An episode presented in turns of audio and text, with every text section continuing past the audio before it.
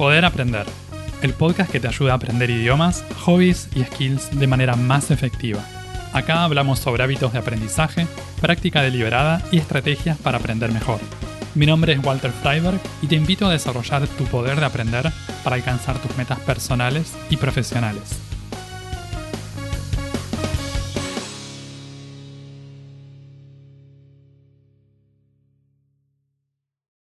La gente que aprende a hablar un nuevo idioma necesita comunicarse, necesita darse a entender. Una parte importante de eso es la pronunciación. ¿Cómo puedo hacer para mejorar mi pronunciación en el idioma que aprendo? ¿Para qué me sirve practicar la entonación? ¿Y es necesario reducir mi acento extranjero? En el episodio de hoy vamos a hablar sobre distintas maneras de practicar y mejorar la pronunciación en otro idioma para poder comunicarnos para poder entendernos mejor con otros hablantes de esa lengua. Si yo quiero conversar en otro idioma, necesito que los demás entiendan lo que les digo. Para eso tengo que crear oraciones correctas y tengo que ser capaz de decirlas de manera comprensible. En el episodio de hoy nos vamos a ocupar de esta segunda parte. Cómo producir los sonidos del idioma que aprendo para que los demás me entiendan. Es fundamental que me puedan comprender, porque si no me entienden, entonces no va a haber comunicación no vamos a poder conversar con esa persona. Pero además de la comunicación a un nivel básico, existen otras ventajas de mejorar nuestro acento que tienen que ver con la empatía y la conexión cultural. ¿Quién es responsable de que haya comprensión en una conversación? ¿Es una responsabilidad total de quien habla, de quien escucha o de los dos? Podríamos decir que es una responsabilidad compartida, porque es algo que sucede entre dos. Suena razonable, ¿no? Pero resulta que muchos estudiantes de idiomas lo ven de otra forma. Piensan que la responsabilidad de entenderlos a ellos cuando hablan en otro idioma es de los demás. Conozco a un hablante nativo de español que vivió un tiempo en Italia y que se quejaba porque los demás no le entendían cuando él hablaba en italiano. Es decir, él estaba pasando la pelota a los hablantes nativos de Italia. El problema lo tenían ellos, porque no se esforzaban en entenderlo cuando él hablaba en italiano. Esta es una manera de verlo, darle toda la responsabilidad al oyente. Si el otro no me entiende es porque tiene un tapón en los oídos, o porque no le caen bien los extranjeros, o porque tiene algún otro problema.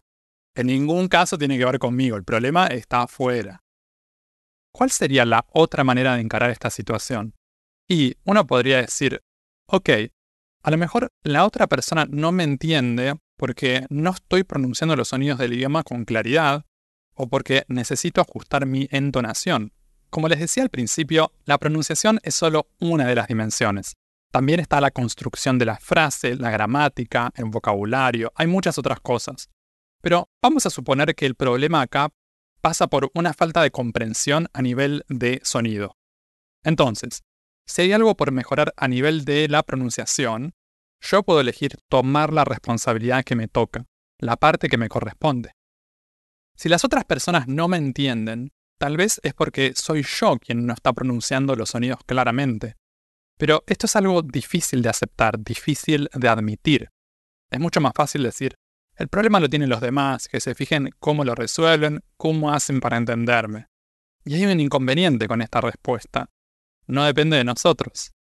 No podemos hacer nada para cambiar la situación. ¿Qué se supone que tengo que hacer? ¿Sentarme a esperar que los demás de repente empiecen a entenderme mágicamente? La alternativa es tomar las riendas de la situación, hacer algo para cambiarlo. Mi responsabilidad como estudiante de un idioma es que mi pronunciación sea comprensible para los hablantes con los que interactúo. Ese es el primer objetivo, hacérselo fácil a los demás para que me entiendan. Cuando hablamos en otro idioma, a veces conversamos con hablantes nativos y a veces conversamos con otros extranjeros, o sea, con gente que también aprendió el idioma de forma no nativa. Está bueno tenerlo en cuenta. Cuanto más claro sea mi acento y mi pronunciación, más sencilla va a ser para los demás la tarea de entender lo que les digo. Yo sé que cuando hablo en inglés con personas no nativas, suele ser buena idea tratar de pronunciar con claridad, articular bien cada palabra. A veces también puede ayudar el hecho de reducir un poco la velocidad con la que hablo. Cuando hablamos con personas nativas, necesitamos ajustarnos nosotros a la forma en que hablan ellos. Y si interactuamos con otros hablantes no nativos de manera frecuente, también necesitamos adaptarnos. Cuando hablamos en otro idioma, está bueno explorar la idea de adoptar una nueva identidad lingüística. Yo soy argentino, hablante nativo de español, pero cuando hablo en inglés, trato de hacerlo desde una identidad lingüística conectada a Estados Unidos. Lo mismo cuando hablo en italiano, en alemán o en portugués. Cada uno de estos idiomas, en mi caso, está conectado a un país, a una cultura en particular. No digo que siempre tenga que ser así, que todos tengan que pensarlo de esta manera. A mí, en lo personal, me resulta útil y por eso les voy a compartir algunas ventajas de encararlo de esta manera. Cada idioma tiene un conjunto de sonidos muy particular. A veces hay sonidos que están presentes en nuestro primer idioma o en algún idioma que hayamos estudiado en el pasado. Pero lo típico es que siempre haya al menos algunos sonidos nuevos que tenemos que aprender desde cero. O tal vez características de entonación, algo de lo que vamos a hablar un poco más adelante. ¿Cuáles son las ventajas de adoptar una nueva identidad lingüística en el idioma que aprendemos?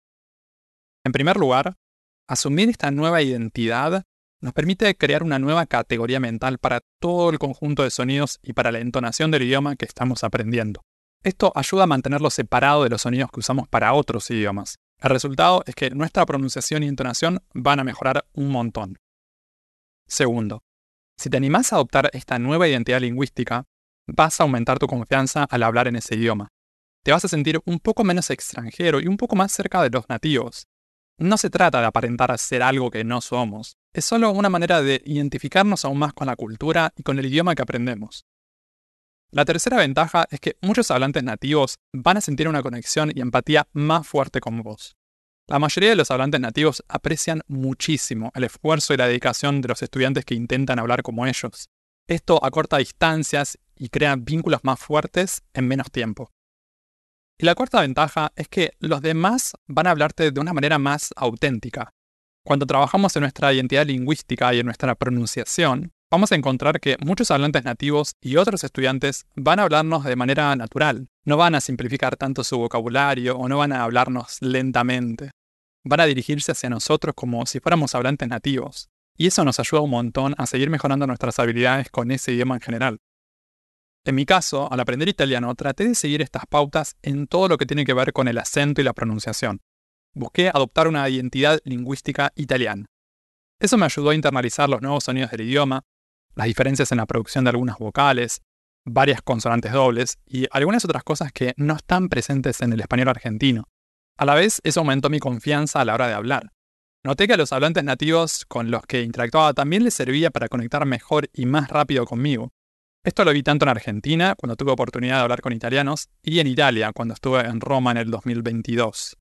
Hablé con muchas personas, compartí excursiones y visitas guiadas solamente en italiano, y las experiencias que tuve conociendo a otros nativos fueron geniales. Fue muy fácil generar confianza y complicidad desde el principio, porque yo tenía totalmente asumida mi identidad lingüística italiana. Ellos entonces se sentían más cómodos hablando conmigo, y por eso también me hablaban como si fuera un italiano más. A lo sumo, si había alguna referencia cultural que yo no conocía, o alguna palabra que no había escuchado nunca, podía preguntar. Aprovechaba esas ocasiones para aprender más aún. No dejaba que se convirtieran en obstáculos, en impedimentos. Si tenés ganas de probar esta idea de tomar una nueva identidad lingüística, te recomiendo lo siguiente. Primero, pensá si hay un país o cultura en particular que te resuena especialmente en conexión con el idioma que aprendes. Por ejemplo, si aprendes portugués, ¿sentís una preferencia por el portugués de Brasil o el de Portugal? Una vez que elegiste un país, puedes dar un paso más. ¿Hay algún acento regional que te guste especialmente? ¿Tal vez preferís un acento neutro? Elegí alguno.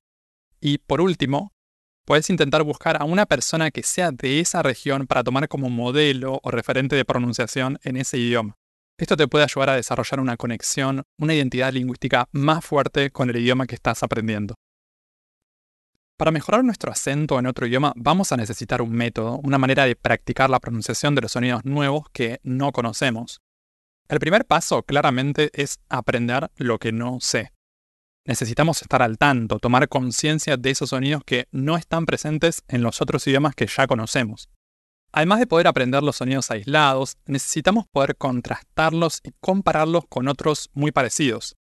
Ese va a ser el segundo paso, poder diferenciarlos, compararlos entre sí e incluso con sonidos presentes en nuestro primer idioma. Lo siguiente sería practicar la producción de estos sonidos. Cuando tomamos la decisión de aprender los sonidos nuevos de un idioma, vamos a tener que prestar mucha atención a toda una serie de elementos visuales y auditivos. Es necesario entender la mecánica que está detrás de la producción del sonido. Eso incluye el movimiento de los labios, la lengua y las cuerdas vocales. La clave acá está en observar la producción de estos sonidos por hablantes nativos, ya sea en vivo o en video. Solamente escuchar no suele ser suficiente. También necesitamos poder ver qué hace cada parte del aparato fonador. A veces ayuda mucho observar diagramas de la cavidad bucal, ver cómo es la posición de la lengua, los labios o los movimientos de la garganta al producir un sonido en particular. Una vez que se entiende cómo se produce un sonido, el siguiente paso es practicarlo y repetirlo. Vamos a elegir palabras sueltas o frases, vamos a escuchar un ejemplo de un hablante nativo y repetir después de ellos. Necesitamos repetir, pero también necesitamos practicar bien, de manera correcta. Por eso es clave tener acceso a hablantes nativos que nos puedan orientar. No queremos practicar durante semanas o meses de forma incorrecta. De hecho, si no recibimos feedback, correcciones, podemos terminar incluso peor de lo que empezamos. En caso de no tener acceso a un hablante nativo, otra forma de evaluar nuestra pronunciación consiste en grabarnos y después escuchar y comparar nuestra grabación con registros de nativos. Esto es mejor que nada, pero puede tener sus limitaciones, ya que muchas veces no somos capaces de discernir diferencias sutiles.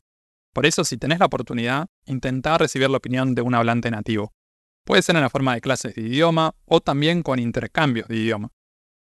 Otra técnica útil es el aislamiento de sonidos. Por ejemplo, podemos practicar sonidos de vocales o consonantes por separado, o en combinaciones, por ejemplo, sílabas sueltas. También podemos elegir palabras cortas o frases que usen una selección en particular de sonidos. Una forma de practicar esto es el uso de pares mínimos. Son palabras que difieren en un único sonido. Por ejemplo, las palabras mala y masa. La diferencia está en una sola letra, un solo sonido. Otro ejemplo sería voz y ves, en este caso con una vocal. Esto yo lo practiqué muy a conciencia con el inglés, con un buen número de sonidos. En mi caso, participé durante un periodo de tiempo en una comunidad de aprendizaje de inglés americano. Ahí tenía acceso no solo a material de aprendizaje sobre los sonidos de esta variedad del inglés, sino que también tenía una base de datos para practicar con todo tipo de combinaciones de pares mínimos, frases y fragmentos de audio, con análisis y explicaciones. También tenía la posibilidad de enviar mis propias grabaciones en video para así recibir feedback sobre cómo estaba produciendo los distintos sonidos. Y además de eso tomé muchas sesiones de coaching de acento. Otro ejemplo personal. En el 2022 participé en un curso online de pronunciación neutra en italiano. Los recursos estaban buenísimos, muy buenas explicaciones, muchos ejemplos de la vida cotidiana, pero ahí lo que estaba faltando era el feedback. Es decir, era un curso para aprender los sonidos, pero no había nada que me ayude a identificar si estaba practicando bien o mal. Claramente esto tenía que ser complementado con otra cosa, como clases con un profesor particular o acceso a un hablante nativo que pueda orientarnos. Lamentablemente, muchos hablantes nativos no pueden ayudarnos en esto. No por falta de voluntad o por falta de ganas de hacerlo, sino porque simplemente no tienen las herramientas para hacerlo. Por eso, a veces la única opción es trabajar con alguien que tenga experiencia de primera mano en entrenamiento de pronunciación y acento en otros idiomas. En el caso de la pronunciación, como también sucede con el aprendizaje de vocabulario en un idioma, resulta útil practicar la pronunciación de palabras en contexto. Por eso, Después de practicar los sonidos sueltos, ya sea a nivel de una vocal o consonante en particular, una sílaba o una palabra, vamos a integrar eso en frases y conversaciones reales. La ventaja de agregar ese tipo de contenido es que la práctica, de repente, se vuelve mucho más relevante y significativa. Ahí queda bien en claro que eso que estoy practicando lo voy a poder usar en mis interacciones en el idioma. Cuando escucho esa palabra en contexto, me da ganas de usarla. Veo ejemplos de cómo podría decirla en una situación de conversación. Para esto se pueden usar fragmentos de canciones, poemas o trabalenguas. También puede estar bueno usar contenido en video como fragmentos de videos de YouTube y series o películas de Netflix o de plataformas similares. Cada idioma tiene un patrón de entonación único. Esta característica melódica casi siempre es una de las cosas que separa a un hablante nativo de un estudiante del idioma. Es ese cantito que tiene cada idioma, es el movimiento rítmico y melódico cuando hablamos. Pero también es más que eso. Es una parte muy importante que agrega significado a las palabras, a las frases que decimos. Cuando estudiamos un nuevo idioma, si nos tomamos el tiempo de aprender a identificar y a reproducir su entonación, vamos a poder comunicarnos de una forma mucho más auténtica. Nos va a resultar más fácil entender a los demás cuando nos hablen, y los demás también van a entender mejor a nosotros. ¿Por qué a algunas personas les cuesta tanto percibir y también replicar la entonación del idioma que aprenden? Podríamos decir que esta es una habilidad que está emparentada con el oído musical. En el episodio 34 hablé sobre el oído musical en conexión con el aprendizaje de instrumentos musicales. Desarrollar un buen oído musical, entrenar el oído musical, también tiene otras ventajas. Por ejemplo, una de esas ventajas es que podemos reconocer mejor las variedades en la entonación en distintos idiomas.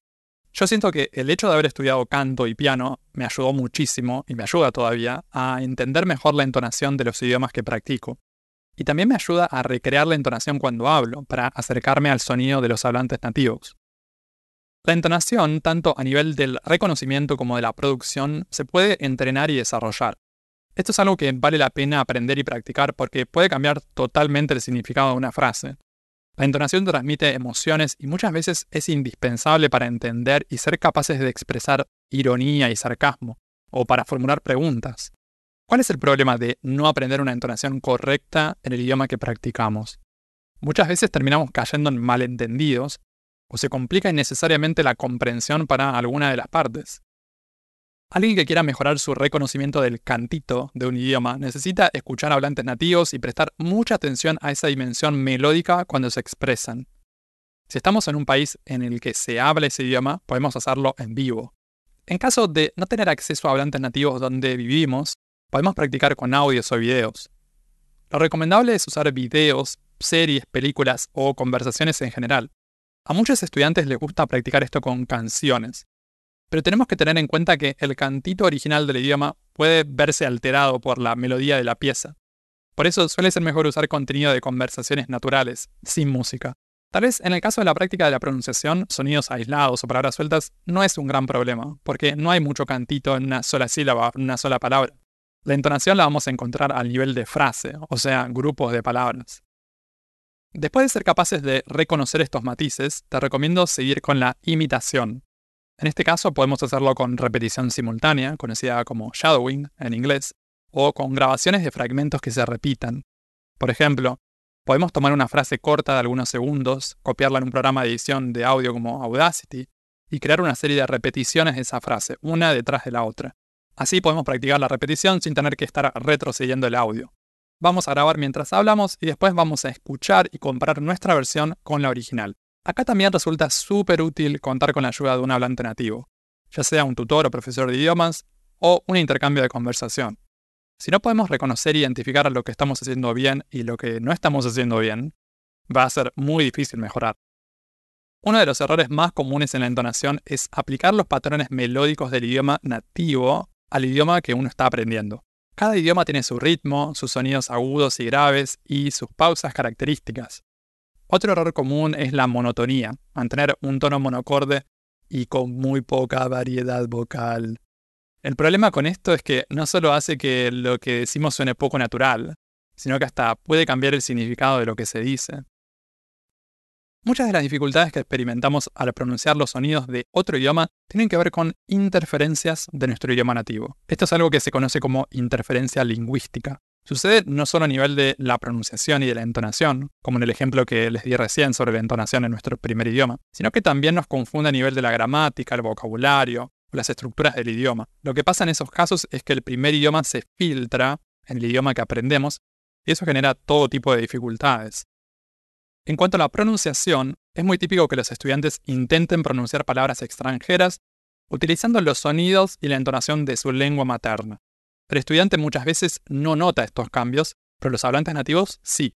De hecho, a veces los cambios son tan grandes que la comprensión realmente se complica. En mi caso, como soy argentino, de Buenos Aires, las interferencias típicas que aparecen cuando aprendo la pronunciación de un idioma están conectadas con el español rioplatense. Por ejemplo, esto era bastante evidente para mí con el italiano y el portugués. Son idiomas que pertenecen a la misma familia lingüística, las tres son lenguas romances, pero los sonidos de sus vocales y consonantes varían bastante. La letra S en español rioplatense suena de una manera, en italiano suena de otra forma. El ejemplo típico es la palabra casa. En Argentina decimos casa, mientras que en italiano la palabra se escribe igual, pero se pronuncia casa. ¿Se nota la diferencia? La primera es casa, la segunda es casa. Y hay muchas otras cosas así. Para poder superar estas interferencias, es crucial en primer lugar tomar conciencia de ellas. Una forma efectiva de hacerlo es a través de la comparación directa. Puede venir bien en estos casos contrastar los sonidos de la primera lengua del estudiante con los del idioma que está aprendiendo. A veces eso ayuda mucho a notar y poner en evidencia las diferencias. Una vez más, acá también puede ser necesario contar con el oído de un hablante nativo que nos pueda ayudar a identificar puntos a mejorar, que nos muestre la influencia de nuestro primer idioma cuando hablamos en el otro idioma. Otra estrategia que suele dar buenos resultados es la inmersión total en el idioma que uno aprende. Esto implica rodearse de este idioma tanto como sea posible. Escuchar música, ver películas, escuchar audiolibros, escuchar podcasts, conversar con otras personas. La inmersión ayuda a internalizar las estructuras y sonidos correctos del nuevo idioma, reduciendo gradualmente la influencia del idioma nativo. Lleva tiempo, por eso, cuanto antes empecemos a acostumbrarnos a los nuevos sonidos, tanto mejor. Algunos ejercicios que se pueden hacer para asimilar mejor los sonidos del idioma que aprendemos son la lectura en voz alta, cantar canciones en el idioma que aprendemos y practicar con apps que nos den ejercicios puntuales y feedback inmediato. La reducción del acento extranjero es un tema que genera debate entre quienes aprenden idiomas. ¿Es realmente necesario perder el acento de nuestro idioma nativo para poder hablar otro idioma de manera efectiva? En primer lugar, es esencial dejar en claro que tener un acento extranjero de por sí no es algo negativo. Un acento extranjero, para algunas personas, forma parte de su identidad. Prefieren mostrar de dónde vienen con su acento extranjero y no tienen el menor interés en modificarlo. Por otro lado, hay que decir que en algunos contextos profesionales o académicos, un acento extranjero muy fuerte o marcado puede ser un obstáculo para la comunicación. A veces también puede quitar oportunidades. En estos casos yo creo que vale la pena trabajar en la reducción del acento. Uno de los argumentos más contundentes a favor de esto de reducir el acento extranjero es que puede mejorar la comprensibilidad. Cuando nuestro acento se acerca al de los hablantes nativos, es posible que nos entiendan mejor. Algunos estudiantes de idiomas también encuentran que reducir su acento les da una mayor confianza al hablar y les ayuda a integrarse de una mejor manera en la comunidad del idioma que están aprendiendo. Claro que hay gente que piensa que si yo quiero reducir mi acento extranjero, eso significa que estoy negando mi identidad cultural de origen. Yo no comparto ese punto de vista. De hecho, con cada idioma que aprendo tengo siempre la intención de acercarme lo más posible al sonido de los hablantes nativos. No lo veo como una muestra de apropiación cultural, ni mucho menos. Es una forma más de conectar con la cultura y sus hablantes, de crear empatía. Pero entiendo perfectamente que hay muchos otros puntos de vista sobre este tema. Entonces, esto de embarcarse en el proceso de reducción de acento para la mayoría de los estudiantes es algo totalmente opcional. Si el acento de un aprendedor, de una aprendedora de idiomas, es comprensible, fácil de entender, con eso ya es suficiente. Todo lo que quiera agregar por encima de eso es un bonus, algo opcional. Hay que reconocer también que la reducción del acento extranjero puede ser un proceso arduo y trabajoso. Lo mejor siempre es aprender a pronunciar correctamente cuando empezamos a hablar en el idioma. En un mundo ideal, nos tomaríamos el tiempo de conocer y estudiar todos los sonidos, los practicaríamos durante un tiempo y recibiríamos feedback de nativos. Y así tendríamos mínimos errores de pronunciación. Pero en la vida real casi nunca es así.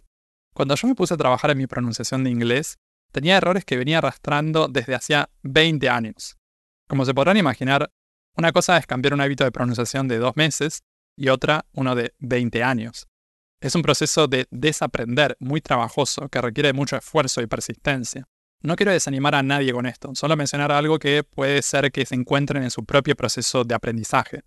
Dicho esto, el proceso de reaprendizaje me parece tan fascinante y divertido que, la verdad, no me preocupa el hecho de que cueste más trabajo o que lleve un poco más de tiempo. Lo voy a querer hacer de todas formas. El consejo general es este. Si van a trabajar en la reducción de acento, empiecen a hacerlo lo antes posible. No esperen. Si pueden, consulten con un coach de acento o con una persona que tenga experiencia en la pronunciación y el acento del idioma que aprendan. Eso puede hacer una diferencia muy grande. Mejorar nuestra pronunciación en otro idioma siempre es una decisión personal. Es algo que hacemos para facilitar la comunicación, para que los demás nos puedan entender. ¿Hasta qué punto vamos a querer mejorar el acento y la pronunciación? Eso va a variar un montón según la situación de cada persona, según las metas y los intereses que tenga. Modificar nuestro acento siempre empieza con la toma de conciencia, con el aprendizaje de los nuevos sonidos que necesitamos incorporar. Después, va a ser necesario repetir esos sonidos y practicar bien hasta alcanzar los objetivos de acento que tengamos. Puedes escuchar Poder Aprender en las principales plataformas de podcast y en YouTube. También te invito a suscribirte al newsletter semanal en poderaprender.com para enterarte de los nuevos episodios del podcast y otras novedades para aprender mejor. En redes sociales, puedes buscar este podcast como Poder Aprender. Encontrá todos los links en la descripción. Y si te gusta mucho, si te sirve el contenido del podcast, te invito a dejar una reseña y una calificación de 5 estrellas en Spotify o Apple Podcast para que estos episodios lleguen a más personas y que más gente pueda aprender mejor. Eso es todo por ahora. Nos vemos en un próximo episodio. Sigan aprendiendo y acuérdense de practicar bien.